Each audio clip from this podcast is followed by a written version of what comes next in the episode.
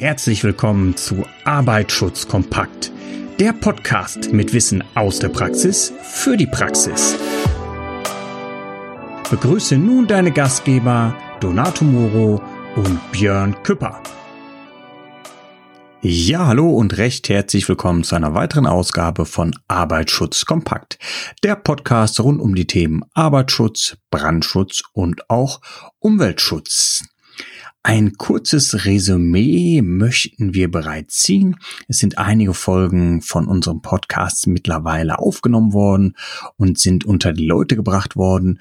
Und ja, erstmal wirklich vielen, vielen Dank für das positive Feedback, das wir erhalten haben, ähm, was uns via LinkedIn erreicht hat, was uns ähm, ja über unsere Webseite erreicht hat. Und das freut uns natürlich auch, dass wir das so, ja, so euch entgegenbringen können, die entgegenbringen können, dass diese Themen so angenommen werden. Und das motiviert uns natürlich auch, weitere spannende Folgen für dich, für euch aufzunehmen. Die Folge heute nehme ich leider ohne Donato auf. Donato ist leider beruflich heute verhindert und ja, muss etwas längerfristig ähm, noch ja für uns unterwegs sein. Und da wir aber weiterhin in gewohnter Qualität für euch, für dich da sein möchten, ist es jetzt selbstverständlich, dass ich auch eine Folge aufnehme, damit wir einfach spannende Inhalte liefern können. Okay, ja, worum geht es heute in diesem Podcast? Heute geht es um das Thema betriebliche Ersthelfer bezüglich den sogenannten Betriebssanitäter. Was sind die Unterschiede? Worum geht's genau? Und das möchte ich einfach mal in dieser Folge erklären. Als kleine Hintergrundinformation, ich habe auch seitens der DGUV knapp zehn Jahre lang als ja ähm, anerkannte Stelle fungiert, habe also im Namen der Berufsgenossenschaft auch diese Kurse gegeben im Bereich der betrieblichen Ersten Hilfe und denke ich, kenne ich mich da einigermaßen gut aus und kann auch ein paar Hintergrundinformationen übermitteln. Ja, die Frage ist betrieblicher Ersthelfer. Warum machen wir das Ganze? Warum ist das so wichtig? Hm, es gibt zwei Arten, die eigentlich passieren können. Es kann im schlimmsten Fall zu einem Arbeitsunfall kommen. Der Arbeitsunfall ist natürlich schon von uns ausführlich besprochen worden, was das Ganze ist, was die Folgen eines Arbeitsunfalls sind. Und natürlich kann aber auch ein Arbeitsunfall verheerendere Folgen haben. Und was ist so wichtig in diesem Fall? Natürlich die Dokumentation. Wieso, weshalb, wie das Ganze funktioniert, gibt's in ein paar Folgen davor auch nochmal ausführlich erklärt. Also die Faktoren können einmal quasi aufgrund eines Arbeitsunfalls, also eigentlich auf externen Ereignissen basieren. Und das Ganze kann trotzdem auch auf internen Ereignissen basieren. Also man kann natürlich trotzdem mal ähm, Kreislaufprobleme bekommen. Man kann im schlimmsten Fall einen Schlaganfall erleiden oder auch einen Herzinfarkt. Und ich sage jetzt mal, wenn ich als Geschäftsführer in einem Unternehmen tätig bin, dann wäre ich sehr dankbar, wenn meine Mitarbeiterinnen und Mitarbeiter mir auch dort ja Hilfe zukommen lassen könnten in der Notversorgung, ähm, bei Sofortmaßnahmen, auch zum Beispiel, wenn man einen Herzinfarkt erleiden würde, eine allergische Reaktion. Das ist kein klassischer Arbeitsunfall, aber da wäre ich natürlich auch sehr dankbar. Also hat es auch einen großen Vorteil, dass man natürlich auch Leib und Leben so besser schützen kann, dass man natürlich weiß, was im Notfall zu tun ist. Und es können auch ganz banale Sachen sein. Es kann ein Sturz sein, man ist ausgerutscht und schlägt vielleicht mit dem Kopf irgendwo auf, hat eine stark blutende Kopfplatzwunde. Und dann ist es natürlich sehr, sehr gut, wenn meine Kollegin und vielleicht mein Kollege das schon mal adäquat erst versorgen können. Und wichtig, ein betrieblicher Ersthelfer kann auch nur der oder diejenige werden, die natürlich ausgebildet worden ist. Warum machen wir das Ganze? Also wir haben ja auch schon öfter im Dualismus gesprochen vom Arbeitsschutz. Es gibt einmal die gesetzliche Grundlage. Das ist natürlich unser Arbeitsschutzgesetz. Ich denke den Paragraph 10. Da steht es äh, schon vorn an direkt drin. Da wird ja immer, dass man ähm, ja geeignete Maßnahmen zu treffen hat im Bereich der ersten Hilfe, der Brandbekämpfung und der Evakuierung. So ist es da definiert. Also da haben wir einmal den gesetzlichen Charakter und dann ist es auch direkt schon in der DGUV Vorschrift 1 niedergeschrieben. Was das Besondere an einer Vorschrift ist, ist auch schon bereits von uns einmal erklärt worden und was zum Beispiel bei den Themen Berufsgenossenschaften ging, da haben wir das auch nochmal ausführlich erklärt. Okay, also wir wissen, mh, wie viel Ersthelfer brauche ich denn jetzt? Die Frage wird auch immer gestellt. Und da gibt es von der DGUV natürlich auch ein paar Informationen zu. Und man sagt halt von zwei bis zu 20 anwesenden Versicherten ein Ersthelfer. Und da ist halt so, dass man überlegen muss, wir reden immer über anwesende Personen. Das heißt, wenn ich jetzt ein Betrieb habe, wo Schichtarbeit ist, dann muss ich natürlich auch dafür Sorge tragen, dass ich auch während der Schichtenverteilung eine geeignete Anzahl an Ersthelfer vorweisen kann. Also der Klassiker ist immer, wenn man sagt, ähm, man, man hat zum Beispiel von zwei bis zwanzig, da reicht ein Ersthelfer. Ähm, ja, es wäre natürlich gut, wenn Sie jetzt sagen, ich bilde überhaupt einen aus, gar keine Frage. Wenn ihr sagt, ich bilde überhaupt einen aus, gar keine Frage. Aber angenommen, zehn Angestellte, man schickt jetzt eine Person zum Ersthelferkurs, dann ist das gut und schön. Aber da würde schon der Fehler oder der Teufel im Detail stecken, weil diese eine Person hat planbar schon mal Urlaub. Diese eine Person wird auch in Anführungsstrichen planbar mal ausfallen, Abwesenheiten haben durch eventuelle Weiterbildungsmaßnahmen, durch Krankheit. Und so bräuchte ich auf jeden Fall schon mehr Personen. Und dann gibt's auch noch die, die weitere Staffelung, wenn es mehr als 20 versicherte Personen sind. Da gibt's diese klassische 5% Anzahl der anwesenden Versicherten. Das wird immer bei Verwaltungs- und Handelsbetrieben gerne genommen. Was sind das so klassische Betriebe? Das sind halt die klassischen Bürobetriebe. Und ja, in den sonstigen Betrieben, wo es halt außerhalb von einer Büronutzung geht, sagt man zehn Prozent der anwesenden Versicherten. Und wichtig ist natürlich, das Ganze muss man auch immer noch mit der Gefährdungsbeurteilung abstimmen. Passt das Ganze, passt das Ganze nicht? Und dann sollte man das natürlich auch bei der Einsatzplanung des Personals berücksichtigen können. Kindertageseinrichtungen sind natürlich auch davon betroffen. Und da ist es so, ein Ersthelfer je Kindergruppe. Und in Hochschulen ist das Ganze nochmal gestaffelt, da sind es zehn Prozent der Beschäftigten. Also das sind jetzt die, die Voraussetzungen, ab wann ich einen betrieblichen Ersthelfer zu stellen habe. Ich denke, es ist klar, welcher große Vorteil auch hinter einem Ersthelfer oder einer Ersthelferin besteht. Ich glaube, das müssen wir jetzt nicht im Detail nochmal durchsprechen. Aber einmal die Zahlen für dich, damit du weißt, okay, das ist das Personal, was ich an betrieblichen Ersthelfern ausbilden muss. Okay, wie läuft denn so eine Ausbildung jetzt ab? Wie lange dauert das Ganze? Also diese erste Hilfe, Ausbildung, dieser erste Hilfe Lehrgang ist auf neun Unterrichtseinheiten ausgelegt. Eine Unterrichtseinheit sind 45 Minuten. Und da ist es halt so, dass auch diese Ersthelfer alle zwei Jahre, spätestens alle zwei Jahre fortgebildet werden müssen. Das ist das sogenannte Erste-Hilfe-Training. Das sind dann auch nochmal neun Unterrichtseinheiten. Also alle zwei Jahre ist der Ersthelfer wieder fortzubilden. Damals gab es ja noch diesen Eintages-Erste-Hilfe-Kurs und diesen Zweitages-Erste-Hilfe-Kurs, den gibt's mittlerweile nicht. Aber es gibt halt den Erste-Hilfe-Lehrgang und es gibt das sogenannte Erste-Hilfe-Training. Aber salopp gesagt wird alle zwei Jahre dieser Lehrgang wiederholt. Und was gibt's dazu zu sagen? Wichtig ist natürlich, dass man die Ausbildung auch wirklich durchführt. Ähm, es gibt viele ermächtigte Stellen. Ich habe ja auch schon einmal von gesprochen, dass ich das damals sehr, sehr lange durchgeführt habe.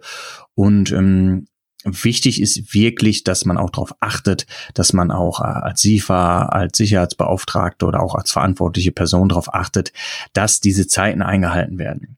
Weil es gibt nichts, was es nicht gibt. Ähm, es gibt Schulungen, die sind schon nach, nach, nach einer knappen Stunde fertig und ähm, ja, das ist vielleicht gut und schön und alle denken, sie haben damit jetzt viel, viel Zeit erspart. Aber wir reden trotzdem über Menschenleben, die wir retten wollen. Und da sollte man wirklich schon mit der Ausbildung eine, eine vernünftige und auch mal ein bisschen mehr ins Detail gehen, so wie es auch erforderlich ist und das Ganze nicht nur irgendwie oberflächlich behandeln, damit alle schnelle fertig sind. Das macht wenig Sinn. Das Ganze steht natürlich dann auch unter dem Deckmantel der DGUV, also wird auch von der DGUV Aufsicht geführt. Und wie geht das Ganze? Man kann natürlich auf der äh, Seite der DGUV auch nachschauen nach den Listen der ermächtigten Stellen. So nennt sich das Ganze und warum hat die DGUV da so ein Bestreben dran? Weil die DGUV möchte natürlich auch dafür Sorge tragen, schon präventiv, dass es gar nicht zu so schweren Folgeschäden kommen kann. Das heißt, wenn ich es schaffe, in meinem Betrieb durch meine ja, Ersthelfermaßnahmen, zum Beispiel die Blutung zu stillen, dann wäre das ja schon mal ein sehr, sehr, sehr großer Vorteil. Mal angenommen, ich schaffe es jetzt nicht, weil es kennt sich keiner bei uns aus, wie es jetzt mit der ersten Hilfe funktioniert, wie man vielleicht einen Druckverband anlegt und die Person muss jetzt 10, 15 Minuten warten, bis der Rettungsdienst da ist, dann kann das natürlich auch fatale Folgen haben und deshalb ist natürlich der Berufsgenossenschaft auch daran gelegen, adäquate Hilfe zukommen zu lassen. Und es ist so, dass die DGUV dann auch die Lehrgangsgebühren übernimmt. Das kann man dann aber auch mit der ermächtigten Stelle absprechen und die wissen dann auch genau, wie das Ganze funktioniert. Was gilt es noch zu beachten? Wie gesagt, der Vorteil ist, wenn ich adäquat vor Ort erste Hilfe leisten kann, kann ich der Person natürlich besten Fall schon die Sekundärschäden etwas minimieren. Ich sorge dafür, dass der Kreislauf vielleicht weiterhin stabil bleibt, weil die Person nicht so einen starken Blutverlust hat. Und das ist natürlich ein sehr wichtiger Punkt. Für wen ist diese Erste-Hilfe-Ausbildung und für wen nicht. Jetzt muss man überlegen, wenn die Berufsgenossenschaft die Kosten übernimmt. Die BG möchte ja, dass es in deinem Unternehmen sichergestellt ist, wenn es da zum Beispiel zu einem Unfall kommt, dass in dem Betrieb erste Hilfe geleistet werden kann. Oft ist es so, gerade im Bereich der, der Gesundheitsdienste, da war es ja so, dass die ich sag mal, Bediensteten oder Angestellten eines Pflegedienstes, eines Altenheimes ähm, gerne auch auf Kosten der BG die, die Ausbildung gemacht haben oder Fortbildung gemacht haben, weil die einfach das aufgrund ihrer Qualifikation eh brauchen im Bereich der Pflege zum Beispiel. Aber da hat die, ähm, ja, ich sag mal, die BG, das ist ja dann die, die BG für, für Wohlfahrtspflege zum Beispiel, die diese ganzen Einrichtungen betreut, dann auch gesagt, dass sie diese Ausbildungskosten nicht mehr übernimmt, sondern noch in einem gewissen Maßen. Da kann ich aber auch nur empfehlen, wenn man davon betroffen ist in dieser Branche, einfach mal mit den, ja, ähm, zuständigen Ansprechpartnern der Berufsgenossenschaft zu sprechen. Ich weiß, die BG ist da eigentlich immer sehr großzügig und da kann man einfach mal sprechen. Aber da ist es halt so, die BG stellt die betriebliche Erste Hilfe im Betrieb sicher und stellt nicht sicher, wenn du einen ambulanten Pflegedienst hast, dass du das Personal ausgebildet hast in Erste Hilfe, damit sie das nach draußen anwenden kann. Also die betrieblichen Ersthelfer sind für den Betrieb gedacht und natürlich nicht, um zum Beispiel einen, einen Pflegedienst nach außen hin zu betreiben. Also das sind, wie gesagt, die betrieblichen Ersthelfer. Wir haben einmal darüber gesprochen, ab wann ich welche haben muss, wie viel ich haben muss, dass ich das natürlich auch mit Schichtarbeit, Urlaube, alles berücksichtigen muss wie die Kosten sich staffeln, dass es von den Berufsgenossenschaften übernommen wird. Ausnahme bei den Gesundheitsberufen sollte man einmal mal mit der Berufsgenossenschaft für Wohlfahrtspflege das abklären. Da gibt es ein paar kleine Unterschiede. Also das ist, wie gesagt, der betriebliche Ersthelfer. Dann kommen wir noch zum sogenannten Betriebssanitäter. Und was ist der Betriebssanitäter? Der hat schon eine viel tiefere Ausbildung. Und der ist halt ganz anders ausgebildet und der kennt natürlich auch die grundlegenden Maßnahmen im Bereich der ersten Hilfe, aber er hat dann auch noch zusätzliche Hilfsmittel, wo er drauf geschult wird. Was kann das sein? Das sind Beatmungsbeutel, Absauf, äh, Absaugpumpen, und das sind so Sachen, die der Betriebssanitäter lernt.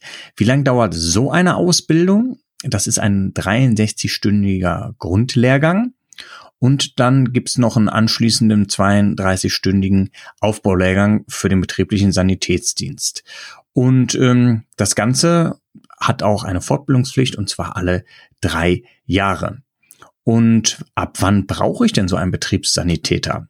Und da ist es niedergeschrieben, wenn ich mehr als 1500 anwesende Versicherte habe in meinem Unternehmen und hier auch nochmal äh, eine kleinere Staffelung bei einer relativ geringen Höhe, mehr als 250 anwesenden Versicherten, wenn Art, Schwere und Zahl der Unfälle dies erfordert. Hier natürlich auch, wenn ich ähm, einen Betrieb habe, wo die Gefahr natürlich viel höher ist, Gefährdungsbeurteilung überlegen, wie passt das Ganze, dann kann das auch schon der Fall sein. Und wenn ich natürlich Unfälle habe und sich das verhäuft, kann das natürlich auch einmal eine Auflage werden und zum Beispiel mehr als 100 anwesende Versicherte auf Baustellen. Bei vielen Großbaustellen ist diese Zahl ziemlich schnell erreicht. Also wie gesagt, der Betriebssanitäter kann sehr, sehr weitreichende Maßnahmen, die natürlich die Kompetenz eines Ersthelfers definitiv überschreiten. Und das sind nochmal so die Unterschiede. Einmal, wie gesagt, der betriebliche Ersthelfer, wie das Ganze aufgebaut ist. Und dann gibt's noch den Betriebssanitäter.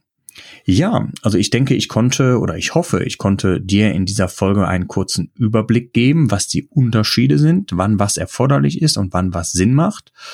Und wenn du sagst, okay, das Ganze ist spannend mit dem Podcast, dann würde ich dich ganz gerne in unsere LinkedIn-Gruppe einladen. Den Link zu unserer LinkedIn-Gruppe findest du entweder in der Podcast-Beschreibung, in den Show Notes, oder du gehst einfach auf sicherer Mitarbeiter, so wie man spricht.com gehst auf Podcast und da ist auch nochmal der Link zu unserer LinkedIn-Gruppe. Und da würden wir uns freuen, wenn du dich mit uns vernetzt, wenn wir ins Gespräch kommen könnten, wenn du Fragen hast zu dem Thema oder wenn du was ganz anders siehst in dem Bereich, dann nimm doch bitte zu Donato und mir Kontakt auf und wir würden uns freuen, wenn wir uns auch so mit dir vernetzen könnten. Tja, Abschließend bedanke ich mich, dass du auch bis zum Ende dran geblieben bist. Bis zur nächsten Folge wünsche ich dir alles Gute und pass auf dich auf. Das war es auch schon wieder für heute bei Arbeitsschutz kompakt. Wir würden uns freuen, dich bald auch schon wieder in einer neuen spannenden Folge begrüßen zu dürfen. Bis dahin, passe immer gut auf dich auf.